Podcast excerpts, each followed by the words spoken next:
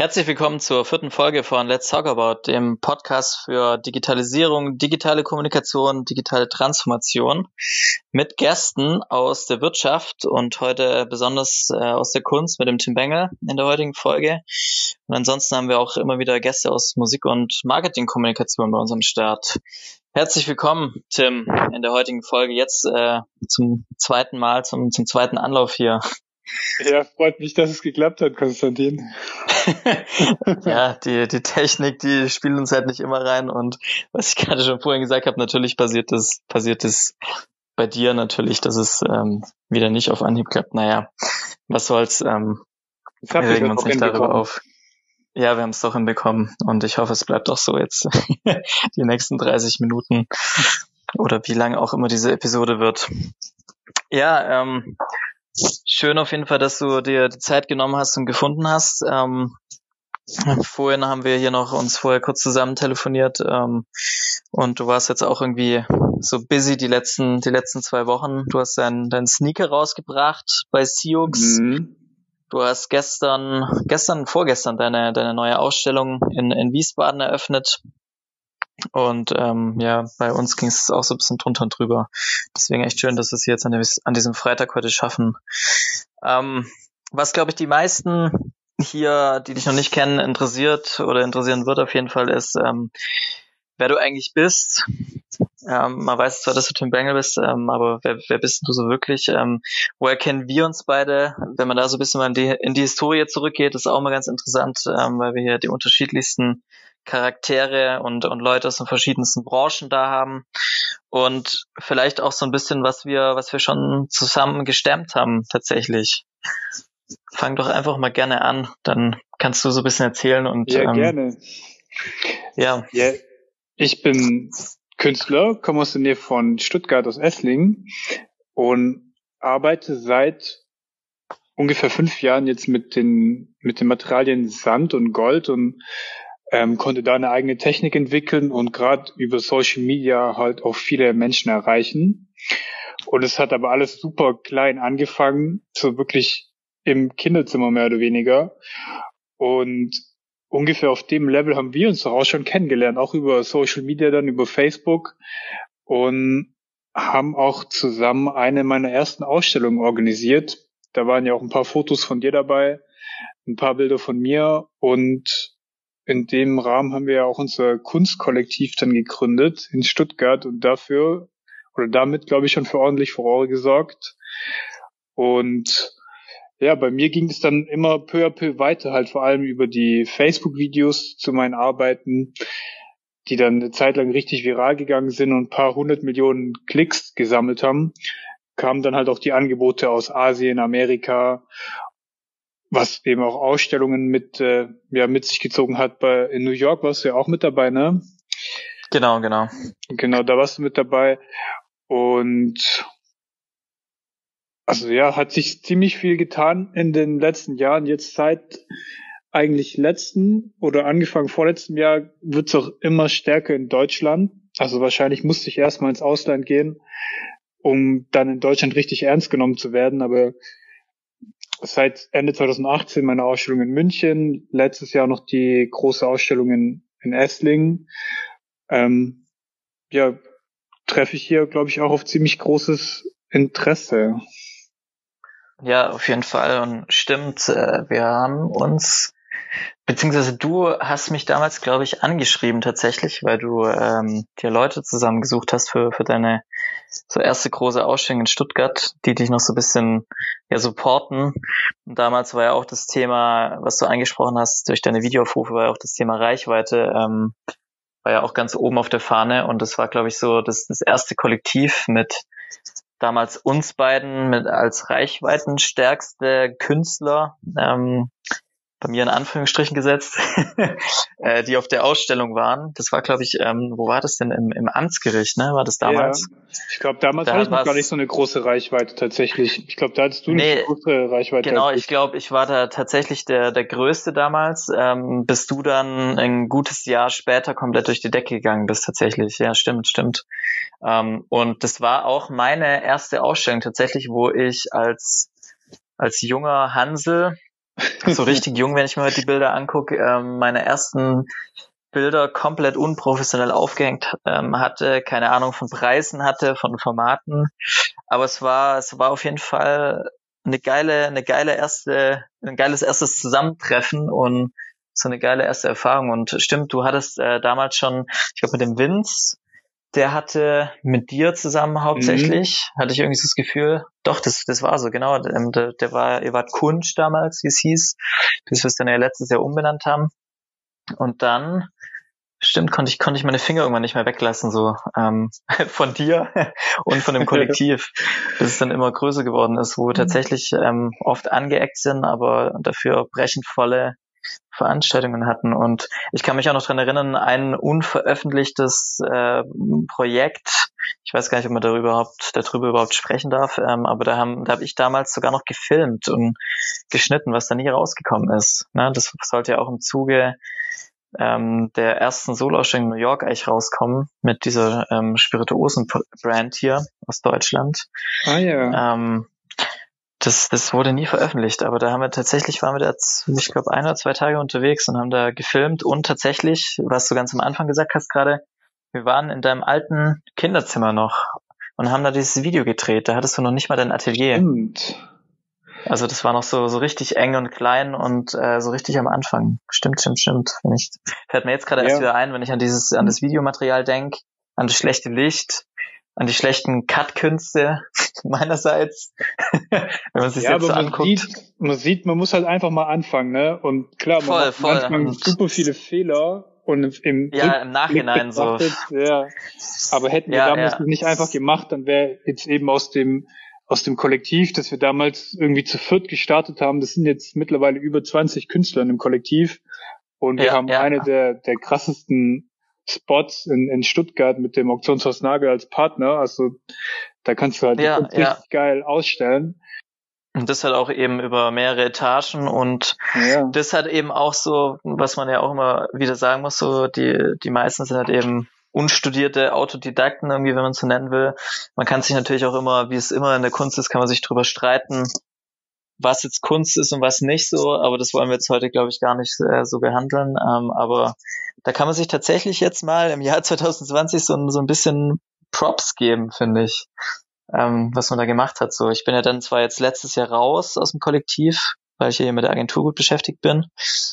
Ähm, aber es ist schön, wie es jetzt gerade weiterläuft. So, also haben wir da auf jeden Fall ein, ein, ein gutes Case mal zusammen zusammengebaut und erschaffen ja, irgendwie. Gut.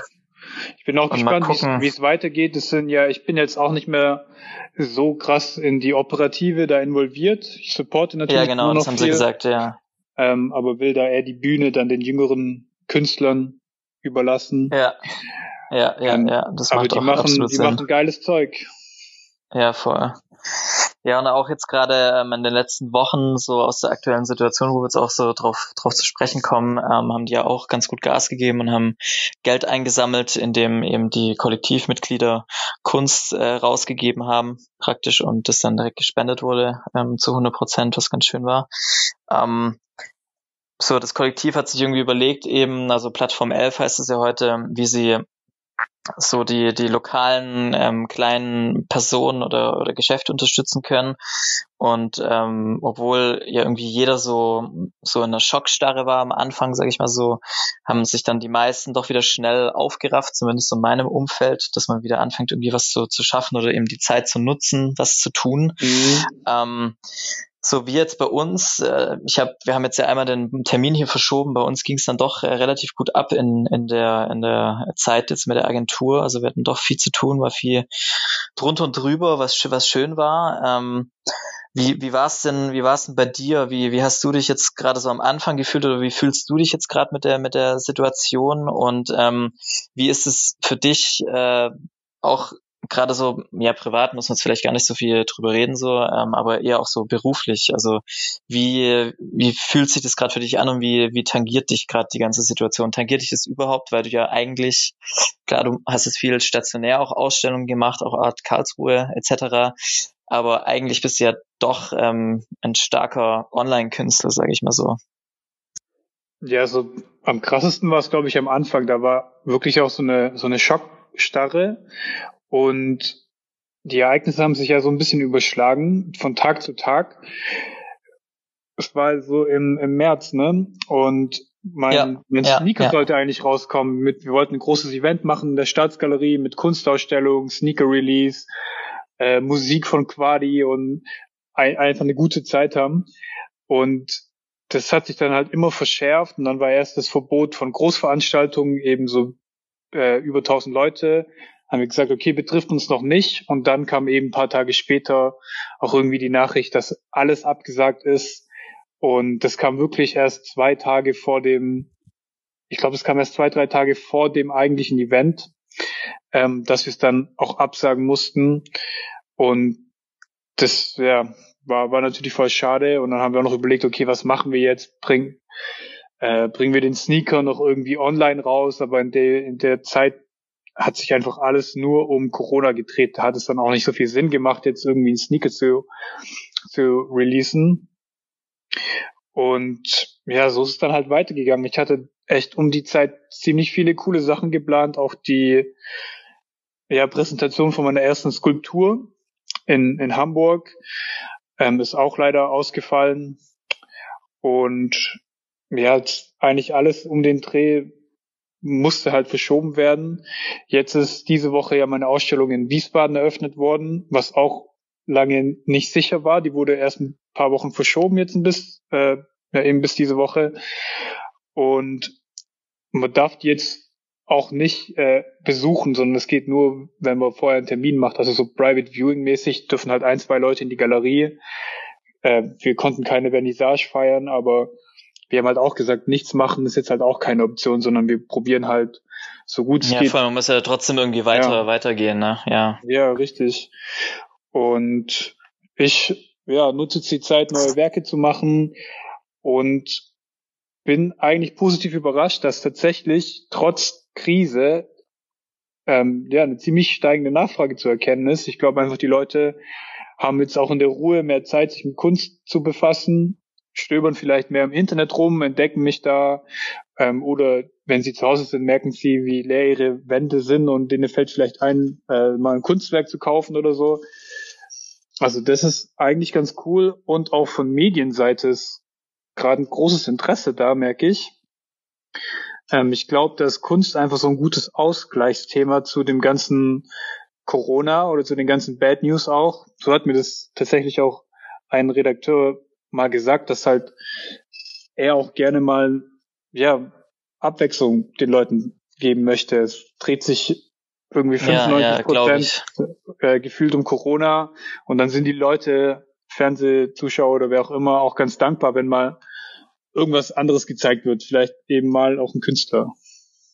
Ja, aber das, das ist interessant, dass jetzt gerade irgendwie in, in der Krise, das, das kennt man auch aus anderen Krisen, dass da oft in, in Kunst investiert wird, obwohl ja eine, eine Unsicherheit ist. Klar, jetzt äh, in, in deinem Spektrum, die, die Leute, die deine, deine Kunst erwerben, die haben jetzt vermutlich, sage ich jetzt mal so einfach äh, blatt gesprochen, mal jetzt nicht so die, die Probleme gerade, obwohl die Krise da ist. Ähm, aber wenn man jetzt gerade so allgemein guckt, die, das, das Gefühl oder ähm, ja doch das Gefühl in der Gesellschaft geht ja gerade ähm, dahin, dass mehr Leute tatsächlich jetzt Angst haben vor einer Rezession, die ja auf jeden Fall kommen wird. In welchem Ausmaß wissen wir ja noch mhm. nicht, aber die kommt. Jetzt vielleicht noch nicht in ein, zwei Monaten, aber dann irgendwie in drei, vier, fünf, sechs Monaten. Und dass trotz alledem in, in Kunst in, investiert wird, hast du da irgendwie dir Gedanken drüber gemacht, warum das so ist? Also du hast gerade schon gesagt, ja, weil die Leute haben jetzt gerade mehr Zeit ähm, und sehen vielleicht, ich habe eben eine leere Wand ähm, oder können sich jetzt damit befassen oder wollen mal was anderes sehen, eben gerade jetzt im Fernsehen, also andere Berichterstattung, dass es nicht immer nur um Thema Corona geht. Aber da muss ja auch noch ein anderer Gedanke dahinter stecken. Ähm, also auch was, was, was wirtschaftliches tatsächlich. Ähm, und weißt du da, also gibt es für dich da noch einen anderen Faktor, warum du glaubst, warum jetzt gerade die, die Nachfrage nach der Kunst steigt, neben den aufgezählten Sachen? Ich glaube, die Leute, die bei mir sich jetzt melden, sind tatsächlich eher Leute, die ähm, die auch die Werke kaufen, weil es ihnen einfach gefällt. Und weil sie die Story mhm, dahinter mhm. irgendwie anspricht. Und nicht unbedingt aus Investmentgründen, wobei man Kunst natürlich auch aus Investmentgründen kaufen kann, weil es ist eben ein ja limitiert. Also ein Künstler kann nur so und so viele Werke pro Jahr eben produzieren oder herstellen oder schaffen. Und ja, bei jungen Künstlern ist dann eben auch ein eine Steigerung des Preises vielleicht ab, absehbar, je nachdem, wie er sich halt entwickelt. Also man kann schon als Investment sehen, auch jetzt gerade in unsicheren Zeiten, wo man nicht weiß, okay, kommen wir irgendwann mal in eine Inflation oder Hyperinflation oder was gibt's sonst noch für Geldanlagen, so du kriegst keine Zinsen mehr etc.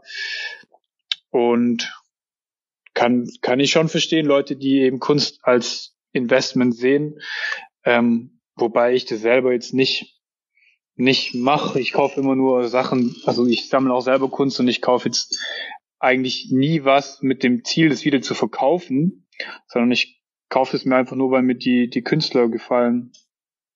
Ja, ja. Er ist ja eh auch so ein, so ein kritisches Thema, gerade in der Kunstwelt oder auch allgemein unter, unter Künstlern oder unter den, den echten Künstlern. Ich muss es jetzt hier so, so frech sagen.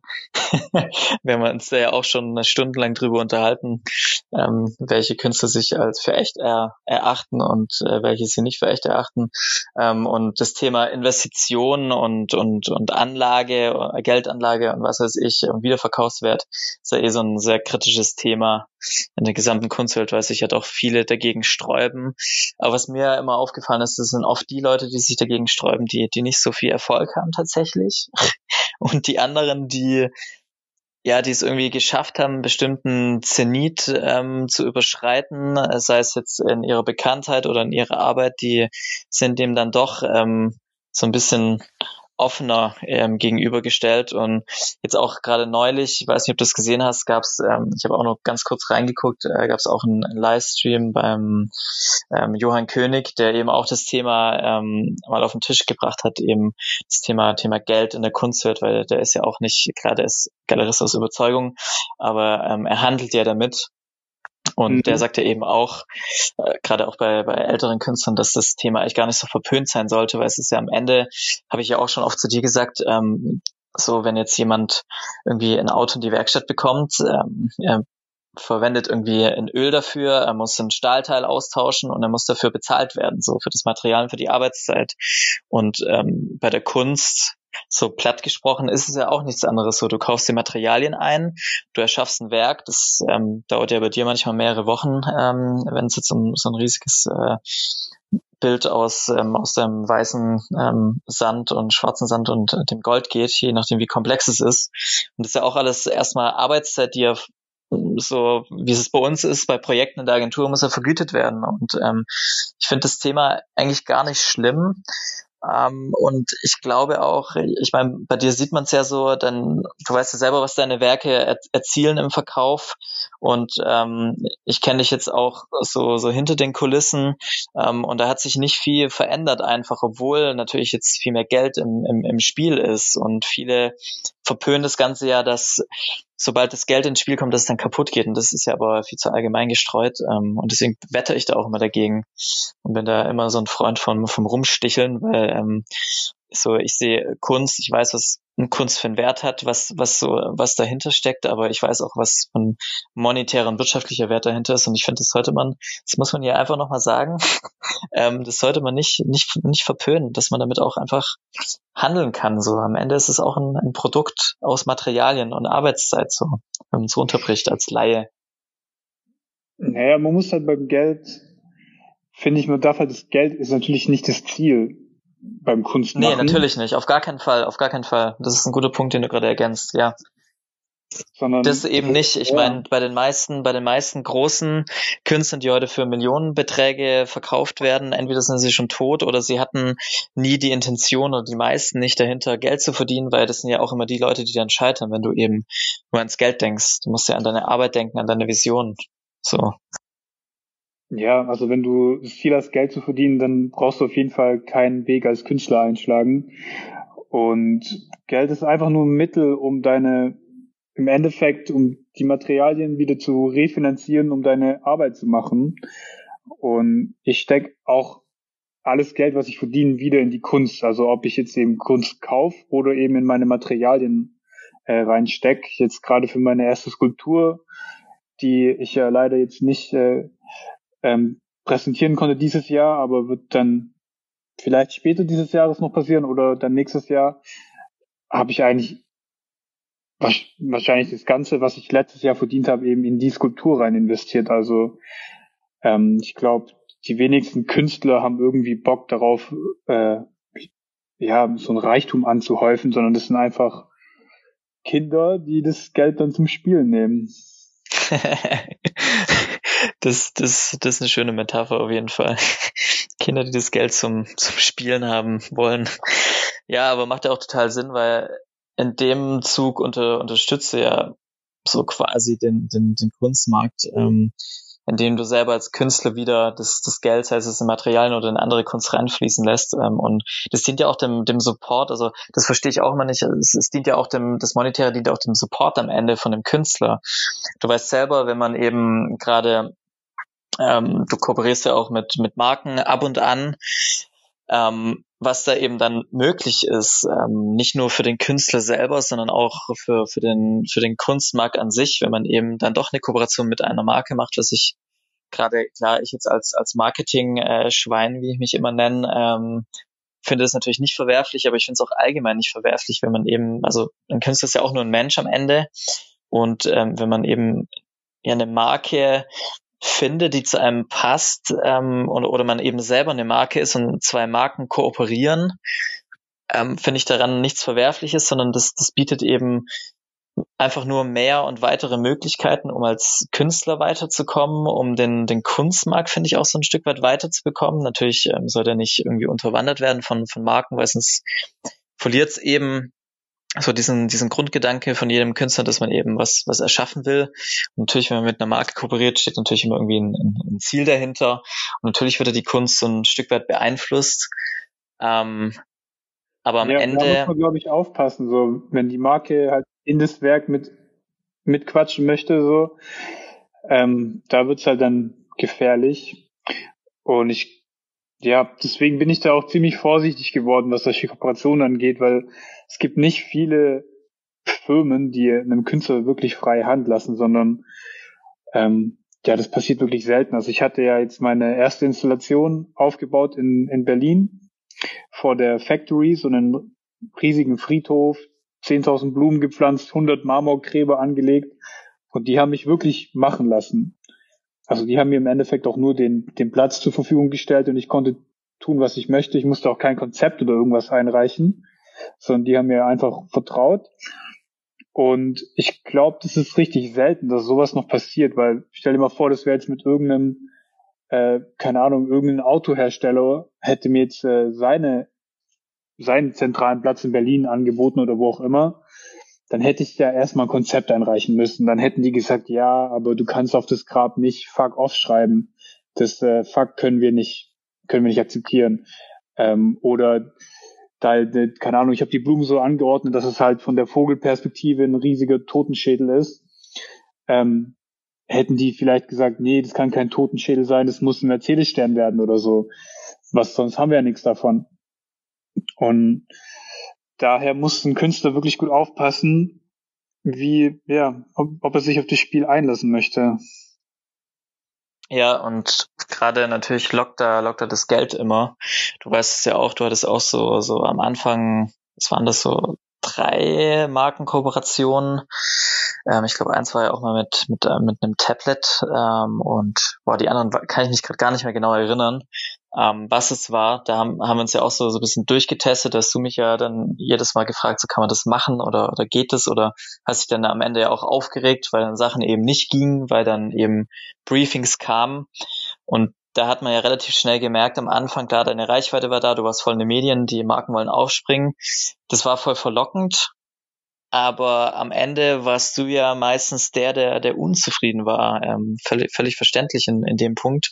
Und auch letztes Jahr fand ich es auch ganz interessant. Wir hatten ja mit dem Kollektiv eben auch mit einem Autohersteller eine, eine Kooperation mit der Plattform 11, ähm, wo wir zwei Graffiti-Künstler das Auto bemalt haben.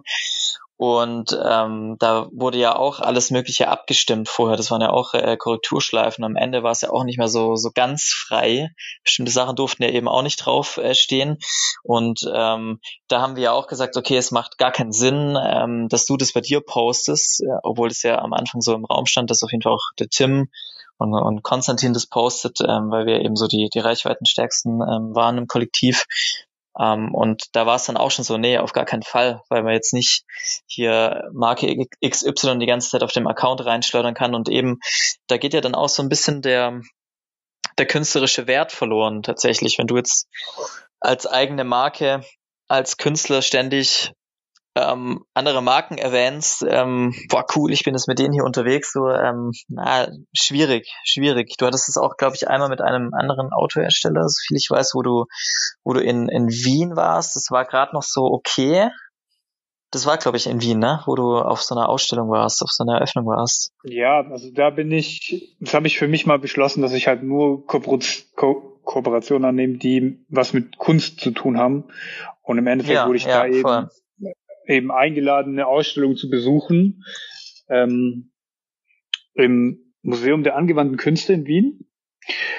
Und die war eben gesponsert von einem Autohersteller, die für mich äh, dann die Reise organisiert haben.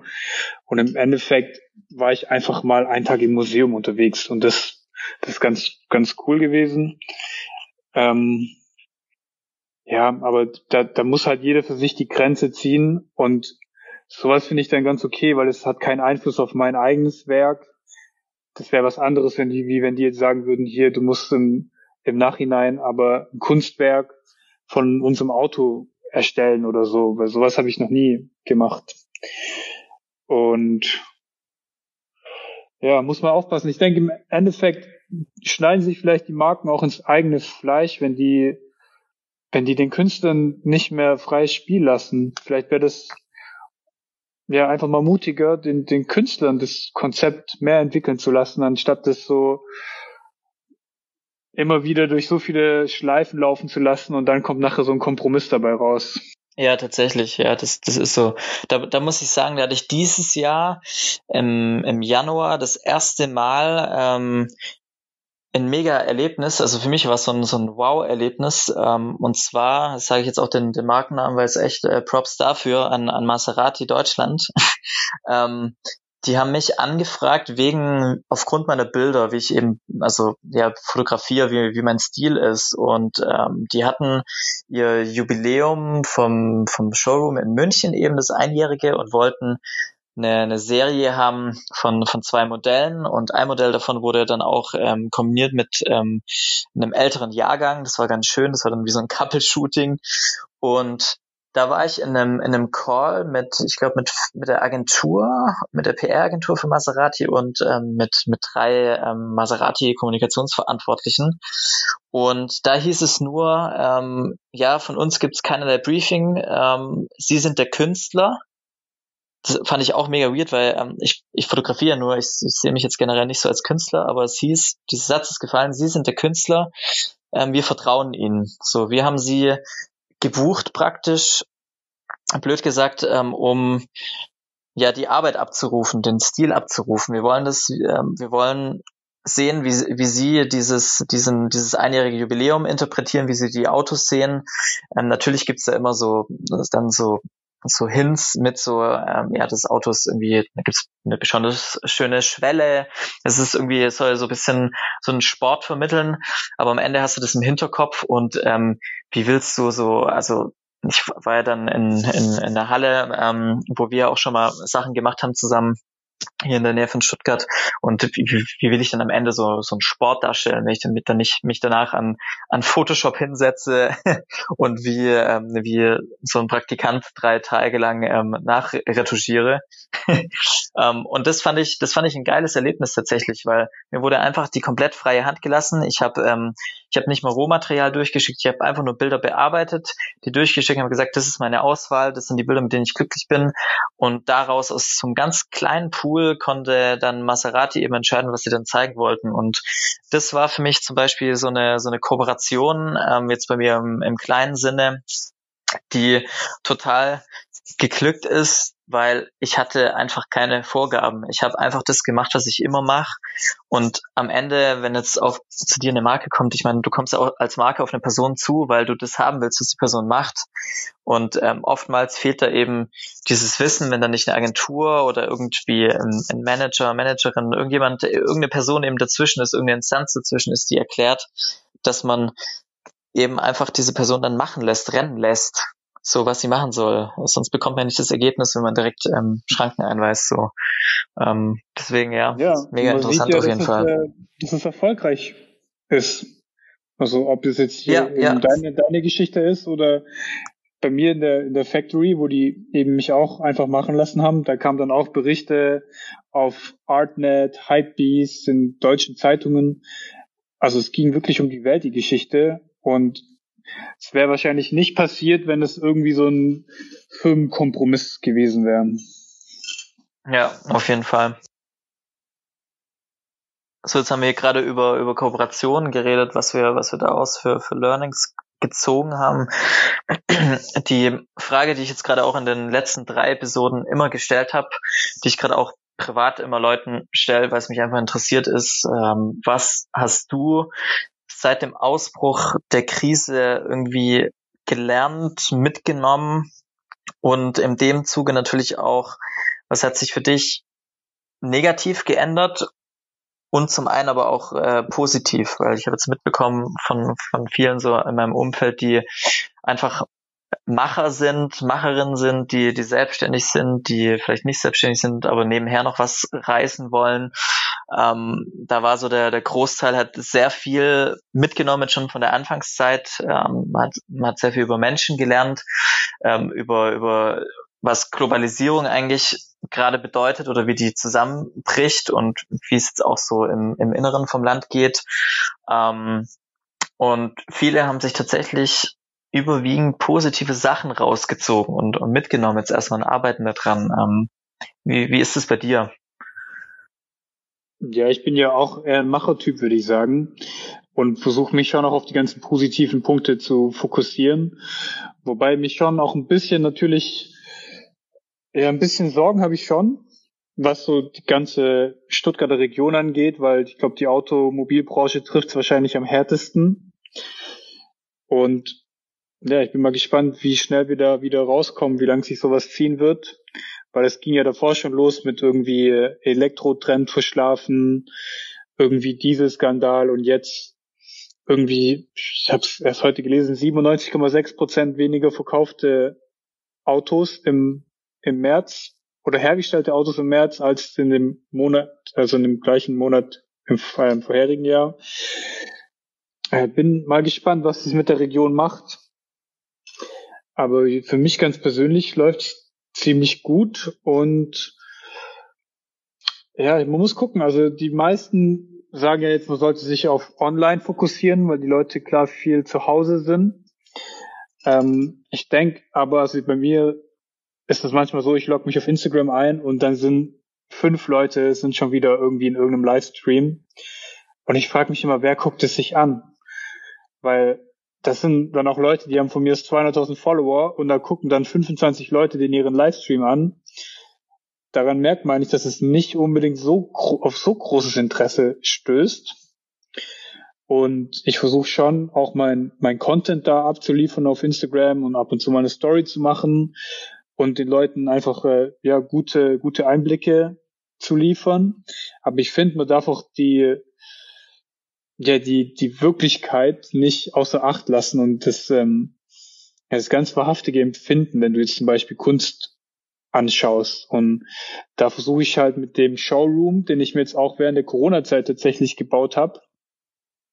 Ähm, das ist so eine alte Fabrikhalle habe ich gemietet und den jetzt über einen Monat umgebaut, habe ähm, ja so Museumslicht reingebaut, eine komplette Wand mit einem mit einem Gitter versehen, dass man da wirklich doppel auf, also auf zwei Ebenen eben Kunstwerke ausstellen kann, einen riesen Cube, um auch große Malerei auszustellen. Und will da einfach auch dann, wenn es jetzt halt nicht in großen Gruppen möglich ist, aber dann wenigstens so Einzelpersonen einen Zugang zur Kunst geben. Und das merke ich, dass so viele Leute wollen mich besuchen, weil denen reicht einfach die digitale Welt nicht komplett aus und die brauchen schon irgendwie einen, einen reellen Kontakt zu, zu, Künstlern oder zu Kunst eben.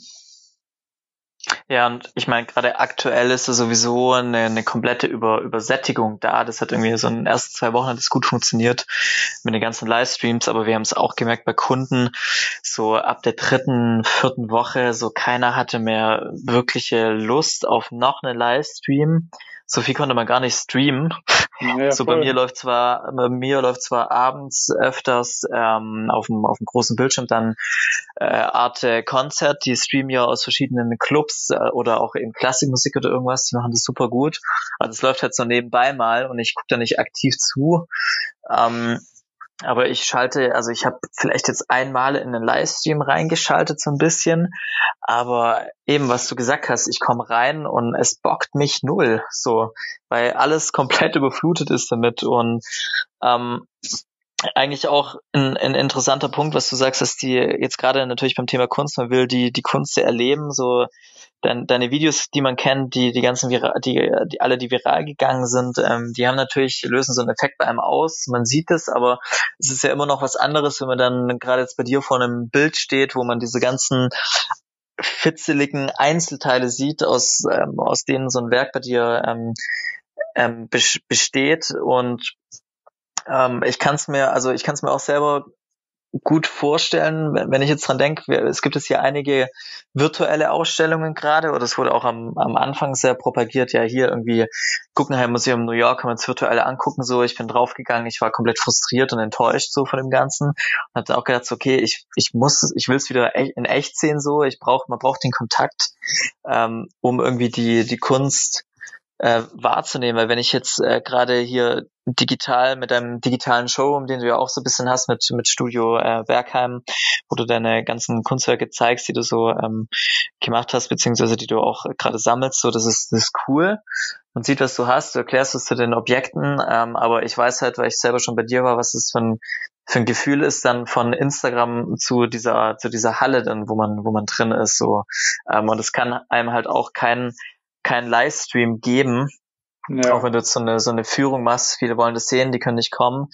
Aber das ist, ja, das ist, das ist eben nicht, nicht das gleiche Gefühl und ähm, finde ich jetzt auch witzig, dass nochmal von dir kommt, dass es so, so wichtig ist, dieser, dieser persönliche Kontakt, auch die Wirklichkeit, weil ähm, du hast jetzt auch angefangen, gerade mit ähm, der in der Galerie Rote Winter, ähm, deine ähm, Marmorplatten, wie ich es jetzt einfach mal nennen, von, von einem Grab äh, vor der Factory in Berlin. Ähm, die hast du ja eine Edition, bietest du ja an, die ja hauptsächlich, so, so wie ich das jetzt mitbekommen habe und verfolgt habe, für mich ist es so ein hauptsächlicher Online-Vertrieb, habt ihr ja mal ähm, versucht, ne, mit dieser Edition, dass da viel über einen Online-Shop auch geht. Das ist ja so ein bisschen so ein, so ein Pilotprojekt, sage ich jetzt mal so. Korrigiere mich da gerne gleich, wenn es nicht stimmt.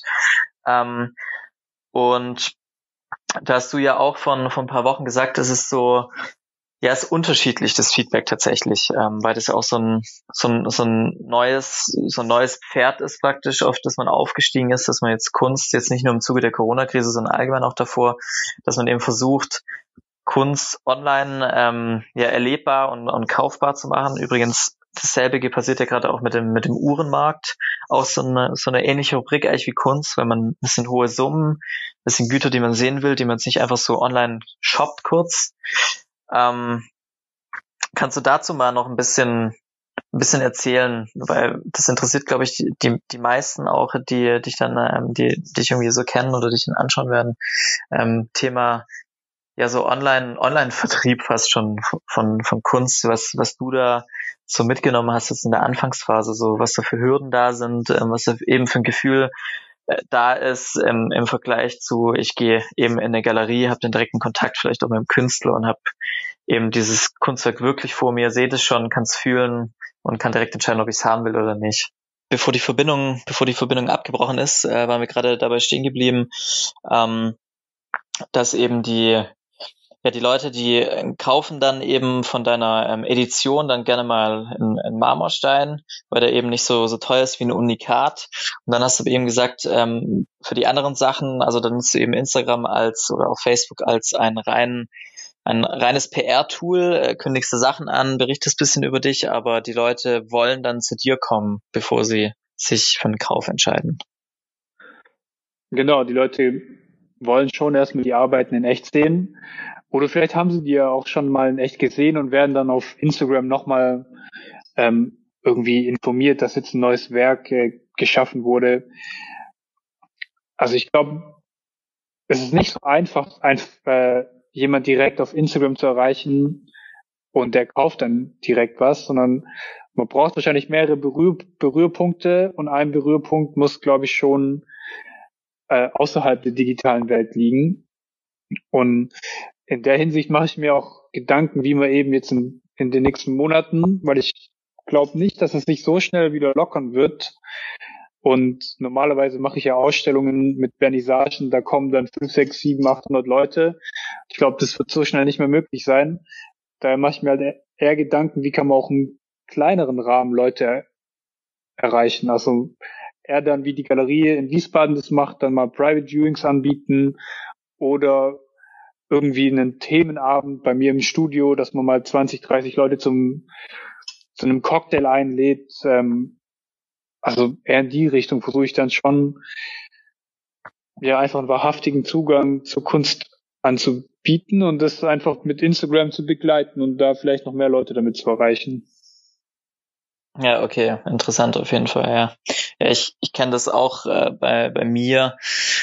Ähm, man, gerade jetzt, wenn ich äh, an, an Andy Kassier denke, so der ist auch uns immer wieder über den Weg gelaufen. Ähm, man steht irgendwie auch so ein bisschen im, im persönlichen Kontakt. Und er ist ja praktisch oder war für mich am Anfang eine, eine reine digitale Kunstfigur oder ist er ja auch soweit. Ähm, aber auch da, als ich ihn dann getroffen habe ein paar Mal und dann auch so arbeiten gesehen habe, das war auch, das war auch wieder was anderes. Also man hatte eben, was du gesagt hast, die Berührpunkte, ähm, die, die Touchpoints, wie man es in Denglisch sagt, ähm, bei uns im Marketingbereich. Man hat irgendwie Touchpoints gehabt und hat dann am Ende war dann das Funnel sozusagen geschlossen und man stande vor dem Künstler und seinen Werken und ähm, das ist einfach so ein, äh, ein, ein Gefühl, das, das kannst du keinem nehmen und äh, da entsteht für mich auch erst immer so ähm, der, der Wert, ähm, also gar nicht jetzt nur aufs Monetäre bezogen, sondern auch allgemein auf, auf, die, auf die Kunst an sich, ähm, auf Materialien, auf die Umgebung, also entsteht der Wert des Kunstwerks für mich eigentlich auch erst im, im persönlichen Kontakt dann so dass ich es ja. auch wahrnehmen kann. Ja, das erlebe ich auch immer wieder. Also ich ähm, im Internet kriege ich ja auch irgendwie Zehntausende von Kommentare auf irgendwelche Bilder oder in irgendwelchen Foren und Zeitungsartikeln, wo auch immer. Und auch das, auch natürlich auch Kritik dabei oder negative Kommentare. Aber es gab noch nie einen negativen Kommentar von Leuten, die meine Werke in echt gesehen haben. Und das finde ich halt immer dann so, muss man mal drüber nachdenken, wenn Leute, die eben den Künstler noch nie live gesehen haben oder dessen Werke noch nie live gesehen haben und fällen dann eben ihre Meinung von einer Abbildung des Werks, von einem Foto von dem Originalwerk, das sie auf so einem 4 mal 3 Zentimeter äh, Display sehen oder was auch immer, wie groß ist, 8 mal 7 Zentimeter Display. Das funktioniert halt einfach nicht.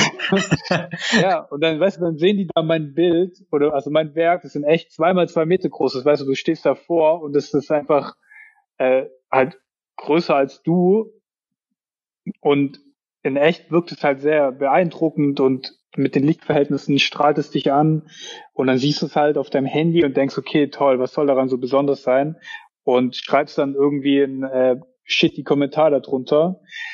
Ähm, da muss man bei Instagram oder im Internet einfach ein bisschen reflektierter an die Sache rangehen und deswegen sehe ich mich eben auch nicht als irgendwie rein Instagram-Künstler, sondern eher ganz im Gegenteil. Ich versuche Instagram nur dazu zu nutzen, die Leute in echte Ausstellungen zu bekommen und im echten Leben von der Kunst zu begeistern. Ja, ein interessantes Statement auf jeden Fall jetzt hier gerade zum, zum Abschluss von, von der Frage. Und ähm, Thema, Thema Instagram, du lockst, du lockst die Leute in deine Ausstellungen. Ähm, du, du suggerierst oder vermittelst ja natürlich auch ein bestimmtes, ein bestimmtes Bild von dir nach, nach außen hin, wie eben, wie du deine Kunst machst, wer du bist. Du sagst ja ab und zu machst du ein bisschen Stories, du, du sprichst mit den Leuten, kommunizierst mit denen und du hast ja da auch über die Zeit dir natürlich ähm, über die Online-Tools auch eine gewisse Marke erarbeitet.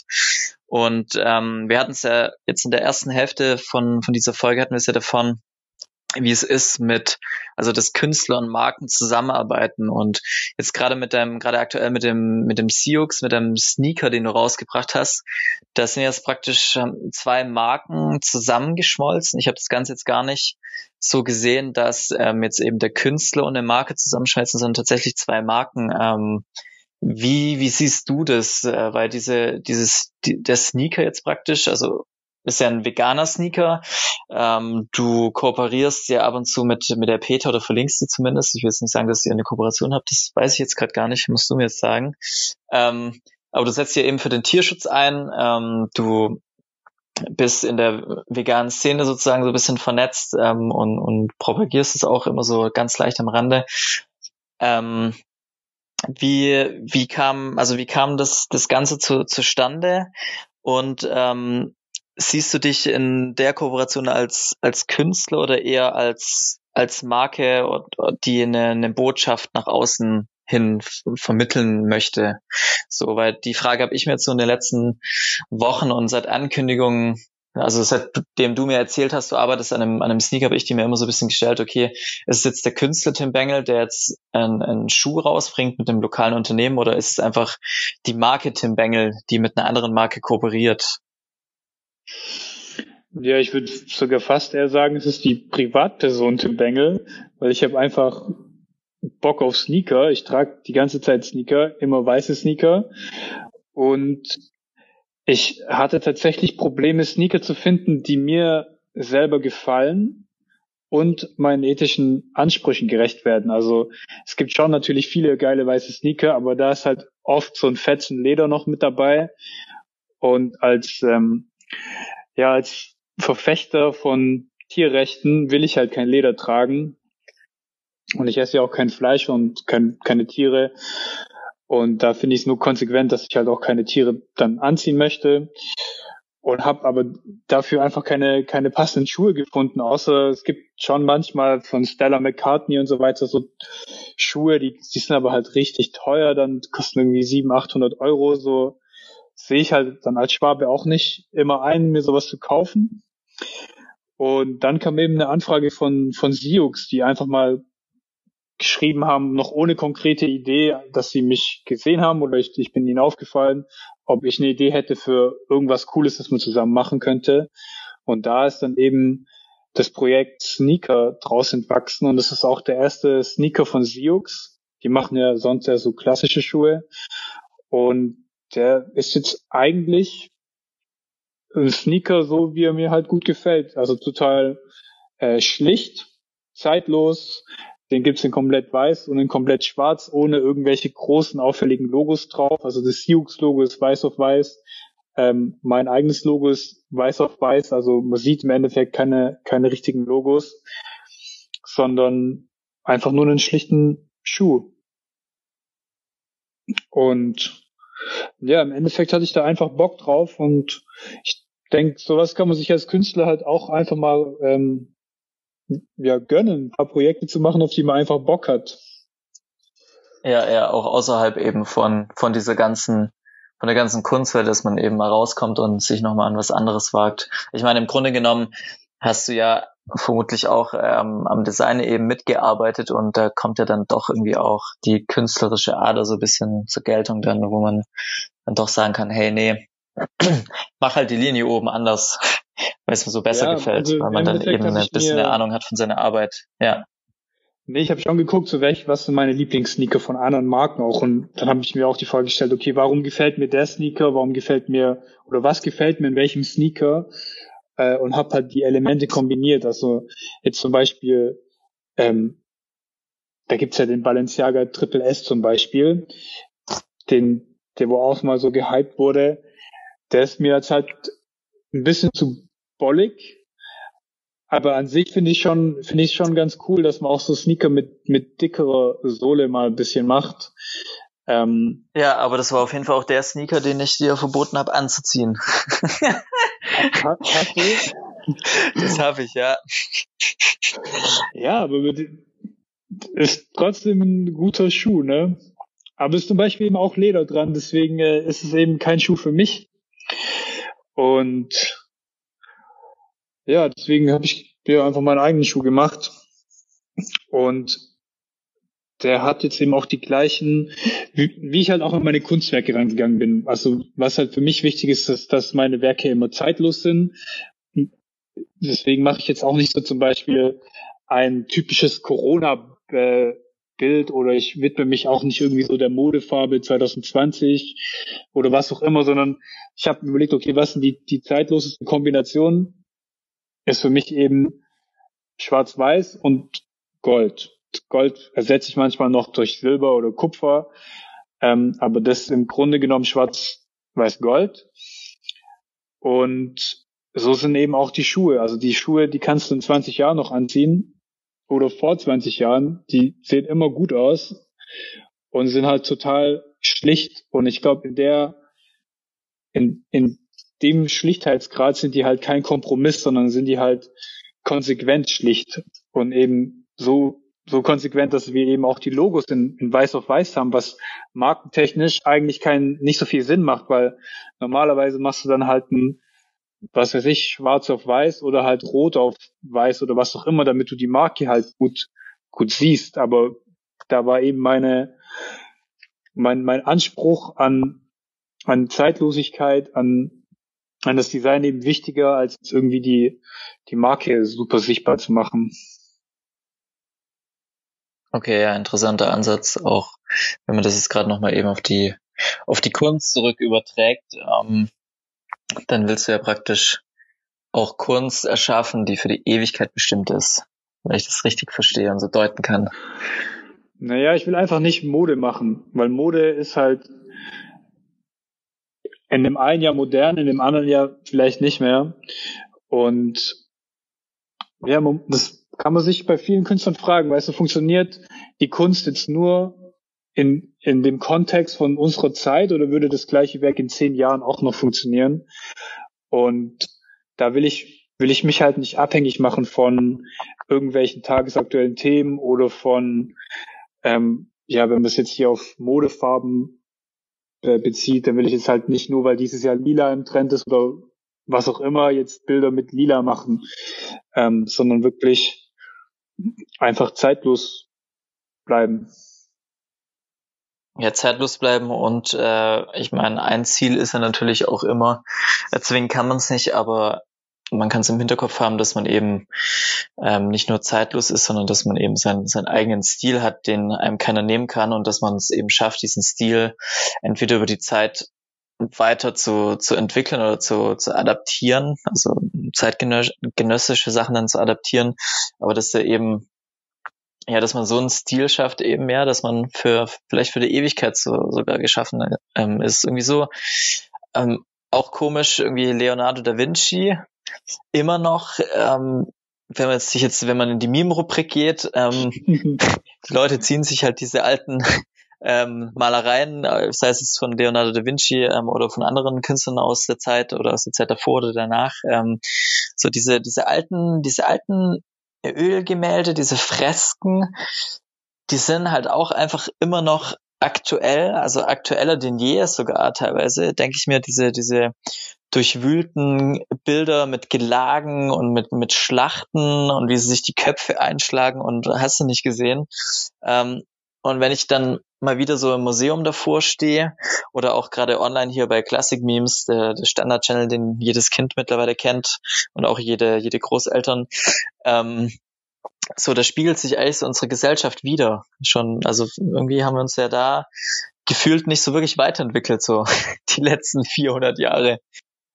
Ja, würde mal interessieren, was die Künstler von damals denken, wenn die sehen, wie ihre Kunstwerke zu irgendwelchen Memes verwurstet werden.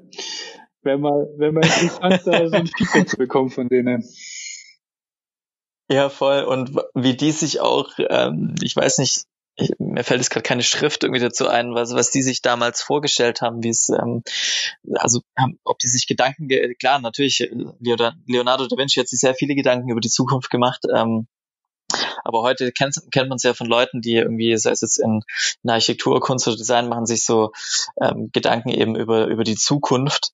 Und ich frage mich halt auch manchmal, wenn man dann so ein, so ein Ölgemälde gemalt hat, was zeitgenössisch war damals, irgendwie von, von irgendeinem, von irgendeiner Schlacht oder, oder Kreuzigung oder, oder was auch immer, ob die Leute sich dann auch ähm, die, die großen Vordenker Gedanken gemacht haben, okay, hm, ist es vielleicht in, in 300 Jahren auch so oder war das dann einfach nur ähm, ja so eine dokumentarische Sache und wir schweifen jetzt hier gerade ab. Ähm, welche, welche Kunst, welche, welche Künste jetzt welche, welche Kunstrichtung verfolgt hat. Ob es rein dokumentarisch, ähm, plastisch oder zukunftsorientiert war. Ja, es ja ähm, auch, ja, auch irgendwie so ein, also die, die Maler der früheren Jahrhunderte, die, die haben ja ihre Kohle auch von irgendwelchen Königshäusern bekommen und haben dann natürlich halt den Geldgeber besonders gut dargestellt.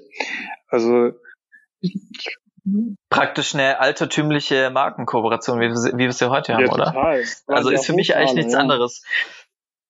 Ja, eben, genau, die Hofmaler oder auch eben andere Maler, die sich dann ähm, ihre reichen Familien geholt haben oder die reichen Familien, die haben wollte, äh, haben wollten, ähnlich wie es heute ist mit Marken, die Künstler und Künstlerinnen haben möchten. Ähm, habe ich auch mal schon gesagt bei zu Leuten, die sich beschwert haben, dass ähm, ja, dass das nicht geht und, und Geld ist verpönt, habe ich auch gesagt so und ihr feiert die ganzen riesigen Künstler ähm, wieder jetzt wie wie Leonardo da Vinci und sie waren alle von einer Marke beziehungsweise von Großfamilien ge gesponsert und haben praktisch auch Auftragsarbeiten gemacht und das war auch nicht irgendwie so gefühlt, jetzt nicht so verschrien und das sind die schönsten Sachen durch durch die finanzielle Freiheit und durch die Möglichkeiten entstanden so ähm, und das bringe ich auch immer als Argument und da kommt dann immer relativ äh, relativ wenig zurück und deswegen ähm, gibt es ja auch immer, wir haben es ja selber erlebt so, oder ich erlebe es auch immer wieder, weil, weil wir uns kennen, dass ja immer wieder von allen möglichen Seiten kritische Stimmen kommen, jetzt gerade auch bei dir so, oh,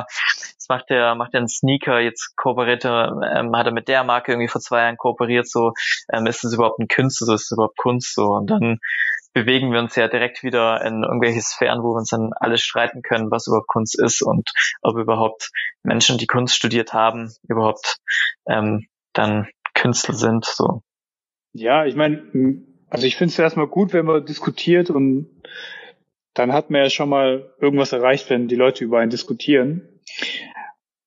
Und so noch zu dem Punkt davor, ich glaube, ein Künstler kann ja auch nicht im luftleeren Raum existieren. Also mit irgendjemand muss man ja wohl zusammenarbeiten und ob das halt irgendwelche Königshäuser sind oder selbst ein Künstler, der jetzt auch nicht mit Marken kooperiert, der hat dann im Zweifel eben doch eine Galerie und Galerien sind ja auch Marken. Und der Künstler ist dann auch wieder abhängig davon, mit welcher Galerie arbeitet er. Also die Marke der Galerie beeinflusst wiederum den Künstler. Also wenn das Künstler X bei, ähm, bei einer kleinen Galerie in München ähm, repräsentiert wird, dann hat er natürlich nicht den gleichen Marktwert, wie wenn irgendwie eine große New Yorker Galerie den gleichen Künstler vertreten würde. Also da ist jeder Künstler auch abhängig von, von den Leuten, mit denen er zusammenarbeitet. Ja, ja, ja, stimmt. Das habe ich so mir noch gar nicht überlegt, ähm, weil ich bin immer so davon ausgegangen oder gehe eigentlich immer noch davon aus, dass ähm, eben, ich weiß nicht, vielleicht bin ich auch zu wenig drin tatsächlich, aber ist es immer so, dass der, der Preis des, des Künstlers, wie du es jetzt gerade gesagt hast, so habe ich es zumindest gerade aufgenommen, ähm, dann eben bestimmt durch die Galerie. Es kann doch auch sein, dass ein Künstler in einer völlig unbekannten Galerie vertreten ist, ähm, aber eben international so durch die durch die Decke geht, durch ähm, Medien, durch seine eigenen Medien, dass er trotzdem, also dass er trotzdem für einen sehr hohen Wert gehandelt wird oder betreut, verkauft wird? Oder bist du da der Ansicht oder ist es so, dass ähm, wenn wenn er schon so einen Hype hat praktisch und dann aber in einer renommierten Galerie noch ist, dass dann noch mehr Möglichkeiten da sind? Also außer jetzt ähm, die natürlich das Netzwerk. Also ich hast du schon mal von Magnus Recht gehört, von dem Autor. Ja, ja, ja, ja, kenne ich. Ich habe nur noch nicht ähm, ähm, das, das Buch gelesen tatsächlich. Ja, der hat ein Buch geschrieben, Management von Kunstgalerien und hat da ein bisschen den Kunstmarkt auseinandergenommen in verschiedene Statistiken. Und eines eben, dass 80 Prozent der Museumsausstellungen in den USA, und die USA ist ja immer noch so der, der Trendsetter in der Kunstwelt so, wenn du es da schaffst, dann schaffst du sozusagen überall. Und 80 Prozent der Museumsausstellungen werden eben von Künstlern bestückt aus den gleichen fünf, mhm, aus den gleichen mhm. fünf Galerien. Also es gibt eigentlich nur fünf Galerien, die sind auch alle based in New York, ähm, die da den Ton angeben. Und die schieben sich halt gegenseitig die Top-Museumsausstellungen hin und her. Und natürlich werden Künstler, die im Museum, in den großen Museen gezeigt werden, natürlich auch äh, viel teurer gehandelt. Und im Umkehrschluss kannst du dann sagen, wenn du nicht äh, ja, Künstler oder ja, wenn du nicht gesigned bist bei einer der Top 5 Galerien, dann ist deine Wahrscheinlichkeit, mal in einem großen Museum zu landen und dementsprechend, dass deine Preise dann in diese hohen Regionen kommen, auch ziemlich gering. Ja, okay, dann, dann habe ich den Punkt jetzt ähm, endgültig einmal noch durch, durchschaut. So, ich bin jetzt zwar auch gut unterwegs immer in, in Ausstellungen und krieg von dir viel mit. Und auch zum Beispiel von der Annika Meyer, die auch sehr aktiv ist mit, gerade auch mit digitalen Konzepten und Ausstellungen und Museen. Aber ja, der Punkt, über den habe ich noch gar nicht so so richtig tiefgründig nachgedacht tatsächlich. Ja, schön. Danke auf jeden Fall für ja, die Erläuterung. Kann, kann das System um, ähm. tatsächlich ähm, umgehen? Hat mir der, der, der Magnus auch mal ans Herz gelegt. Und zwar gibt es Künstler wie zum Beispiel der, der Kaws. K-A-W-S. Ja, ja. Ähm, ja, der einfach, ja. der jetzt auch nicht Teil von diesem System war, aber einfach so sich über die Social Media und tatsächlich über sehr viele Kooperationen ähm, so eine hohe Reichweite aufgebaut hat und schon so eine gesellschaftliche Relevanz, ähm, dass die Museen irgendwann nicht mehr um ihn rumgekommen sind. Also ich glaube, das ist sozusagen der neue Weg. Da war es dann praktisch um, umgedreht, dass äh, die Museen dann betteln mussten, dass sie ihn bekommen. Ja, ja, also es war halt nicht so, dass die Museen den Künstler groß gemacht haben, sondern der Künstler hat sich halt selber groß gemacht und dann sind halt die Museen irgendwann auf den Zug mit aufgesprungen. Aber ich glaube, bis das passiert, musst du halt wirklich was leisten und ähm, wirklich schon ja, gesellschaftlich relevant werden, mehr oder weniger, damit sowas passiert, damit du ohne, ohne Top-Galerie auch in solche krassen Museen reinkommst. Ja, okay, okay. Ja, macht auf jeden Fall Sinn. Mhm.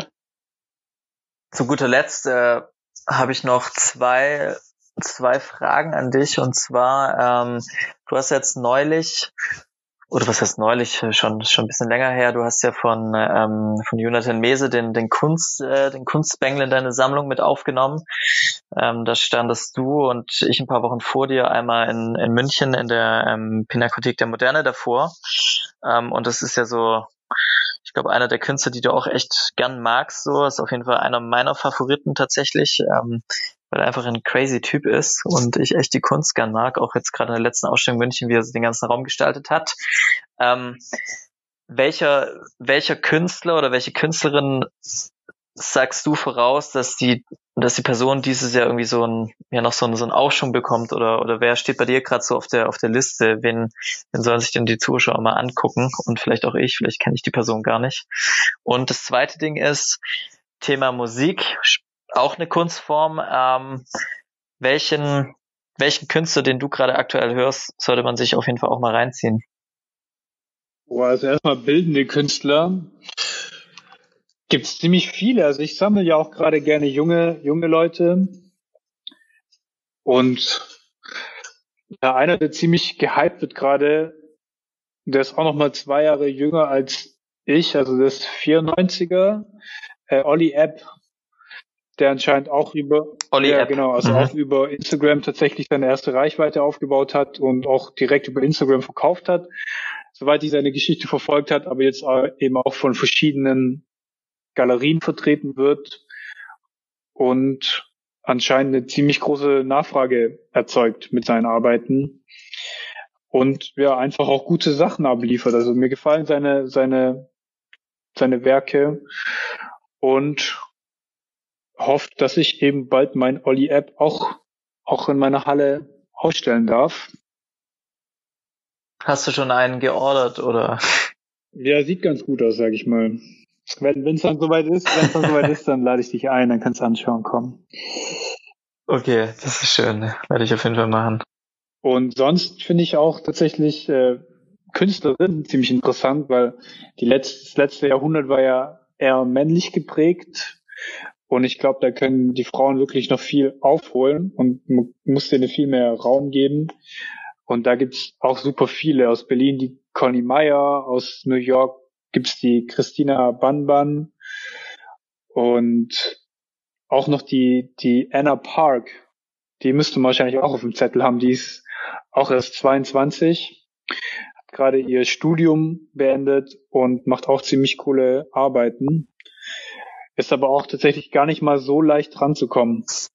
Also sobald so ein Künstler mal in so einem Hype ist, dann kommt man da auf irgendeine Warteliste und man muss tatsächlich ein bisschen Glück haben, um da noch ranzukommen an der Arbeit. Ja, okay, okay. Das heißt, ähm, du hast dann auch als Künstler selber in, in dieser Kunstwelt dann gar keinen richtigen Zugang direkt zu den zu den Personen. Aber ich meine, natürlich schon ein bisschen einfacher, aber man könnte sich ja auch, ich meine, so, so kenne ich das bei uns aus der Branche, ähm, manche Leute sind un, unerreichbar für alle, aber dann ist man eben aus der gleichen Rubrik und tauscht sich aus und dann kommt man doch irgendwie einfach dran. Aber ist es dann im, im Kunstmarkt so, so streng geregelt oder wird es direkt so gehandhabt, dass man sich dann verschließt? Wie, wie ist es zum Beispiel bei dir jetzt in deinem Fall? Ähm, kommt man bei dir einfach an, an Kunst ran, wenn man die haben möchte? Du bist ja auch von Galerien vertreten, so.